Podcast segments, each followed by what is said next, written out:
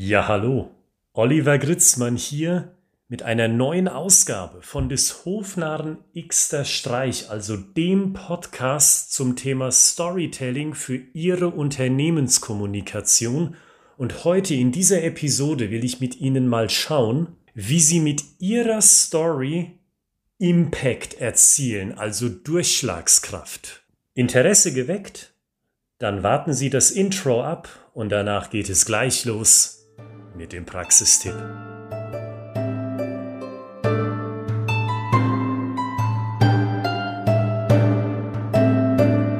Da sind wir wieder, meine Damen und Herren, und ich freue mich, dass Sie mit dabei sind. Ich freue mich, dass Sie Zeit investieren möchten, diese in etwa zehn Minuten in Ihre persönliche Weiterbildung stecken möchten, weil Sie sich garantiert so etwas denken wie, ich will besser kommunizieren, weil ich weiß, dass davon viele berufliche Erfolge in meiner Karriere abhängen. Der Titel dieser Episode heißt Sagen Sie nicht wiederholt Ja. Und den Nutzen von diesem Praxistipp, den möchte ich Ihnen in einem einzigen Satz zusammenfassen. Wenn Sie sich ein schnelles und wiederholtes Ja, Ja verkneifen können in einem Gespräch, dann bekommen Sie erst den Respekt vom Gesprächspartner, den Sie sich wünschen. Und graben wir uns mal in diesen Mehrwert tiefer ein. Das ist ja bekanntermaßen der zweite Teil einer jeden Podcast-Episode hier. Gehen wir dazu gedanklich mal in den Vertrieb.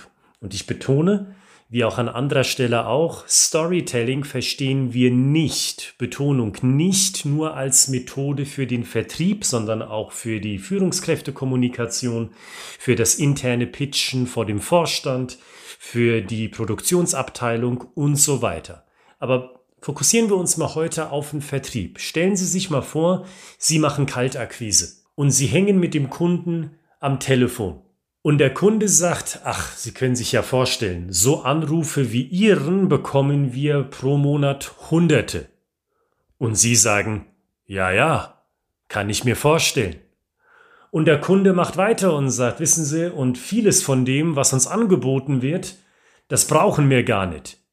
Ja, ja, antworten Sie wieder, kann ich mir auch vorstellen.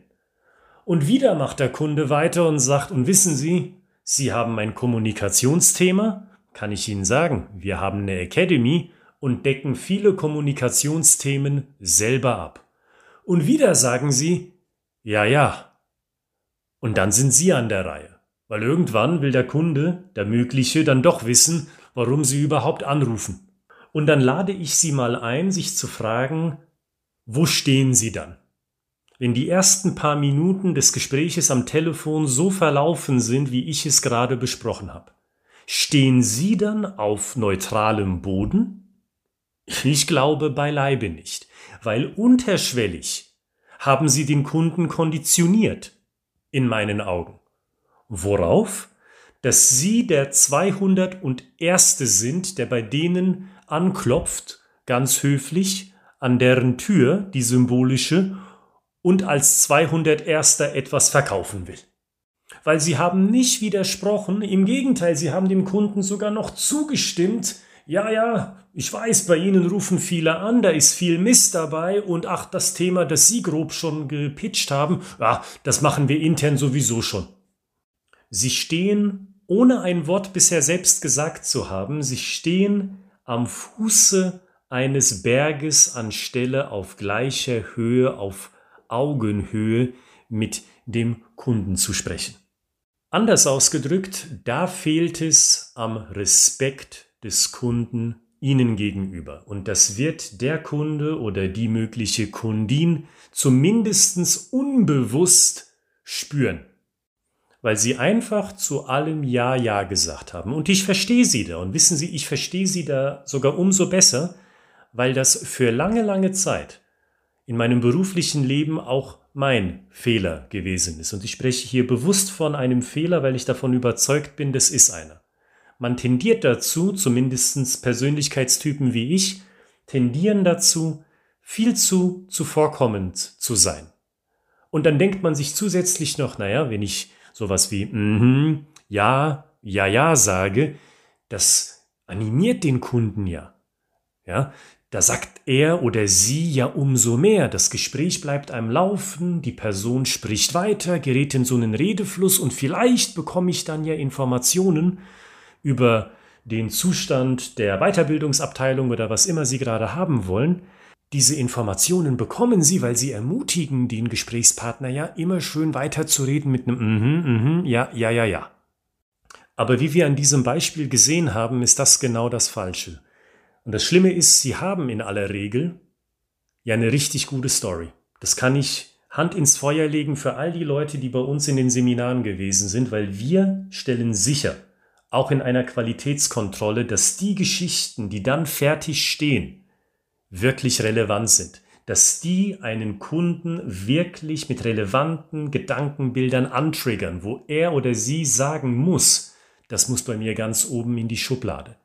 Aber noch bevor sie die Geschichte überhaupt anfangen konnten in ihrem Akquisegespräch, verbauen sie sich selbst ein gutes Stück den Erfolg, weil sie einfach zu zuvorkommen sind in diesem Beispiel. Und das führt mich zum dritten Punkt dieses Podcasts. Wie kann denn der erste Schritt aussehen, um es besser zu machen? Naja, ganz generell gesagt, verkneifen Sie sich einfach das Ja. Gehen wir nochmal zurück zum Beispiel und gucken uns an, wie Sie es alternativ machen können. Ach, wissen Sie, Herr Gritzmann, Cold Calling Anrufe bekommen wir pro Monat mehrere hunderte. Verstehe. Ja, und Herr Gritzmann, wissen Sie, vieles von dem, viele von den hunderten Angeboten, die wir bekommen, die passen zu uns gar nicht. Sehen Sie? Und genau deswegen rufe ich an, weil ich davon überzeugt bin, wir haben etwas, was Unternehmen aus ihrer Branche dringend gebrauchen können. Merken Sie den Unterschied? A, ich verkneife mir das Ja, das ist offenkundig, das haben Sie erwartet, dass dieser Tipp kommt. Aber das Zweite, was ich hier Ihnen gezeigt habe, ist, denke ich, noch wesentlich wichtiger. Wer sagt Ihnen denn, dass Sie der Sichtweise, dem Weltbild des Kunden einfach unhinterfragt zuhören müssen? Niemand. Dazu sind Sie doch nicht verpflichtet. Ich ermutige Sie, widersprechen Sie auch. Ja, vieles von dem, was angeboten wird, ist Mist, salopp gesagt. Sehen Sie? Und genau deswegen rufe ich an, weil hier etwas ist, das für Sie Top Prio hat. Und wenn dann das Oha kommt, haha, ja, das hören wir aber häufiger, und Sie dann nachhaken und fragen, darf ich kurz erklären? Und Sie bekommen die Erlaubnis, na was für eine Steilvorlage für Ihre Geschichte haben Sie dann? Dann sind Sie nicht derjenige, der den Kunden vorkonditioniert hat, dass Sie der 2001. sind und total austauschbar. Wenn Sie freundlich, aber bestimmt und voller Selbstbewusstsein für Ihr Produkt oder für Ihre Dienstleistung auftreten, und zwar in der Weise, wie ich jetzt in dem zweiten Beispiel genannt habe, na dann haben Sie eine Steilvorlage, oder? Dann hat sich doch die gesamte Mühe, die Sie sich gemacht haben mit Ihrer Akquise-Story, wo sie Herzblut reingeschüttet haben, wo sie das etliche Male verfeinert haben, wo sie ihr Erfahrungswissen reingebracht haben und so weiter, dann stellen Sie sicher, dass all diese vielseitige Arbeit auch Früchte trägt mit so einer Steilvorlage. Wir sind anders und genau deswegen rufe ich an. Hören Sie genau hin, da ist kein einziges demütigendes Ja, ja, ja, stimmt schon da sondern sie treten mit stolz geschwellter Brust durch die Tür, und das steht ihnen zu. Das ist keine Arroganz, wenn sie ein super Produkt haben, eine super Dienstleistung, hinter der sie voll und ganz stehen, dann können sie sich das rausnehmen. Und das ist der Praxistipp für heute. Sparen Sie sich das Ja, weil Sie dann den Kunden konditionieren, und zwar nicht zu Ihren Gunsten, sondern treten Sie ganz selbstbewusst durch die Tür, vermeiden Sie das Ja und widersprechen Sie auch in einer ganz professionellen Weise und dann haben Sie echt die Tür ganz weit offen für Ihren Akquise-Pitch mit einer Story. Mein Name ist Oliver Gritzmann und natürlich können Sie über den Podcast hinaus mit uns Kontakt aufnehmen. Schauen Sie dazu in der Beschreibung dieser Podcast-Episode nach für mehr Material oder für einen Weg, um mit uns direkt in Kontakt zu kommen. Und bis zum nächsten Mal hier im Podcast oder bis zum Telefongespräch oder E-Mail-Austausch wünsche ich Ihnen alles Gute, bleiben Sie gesund und für das Berufliche bleiben Sie kreativ.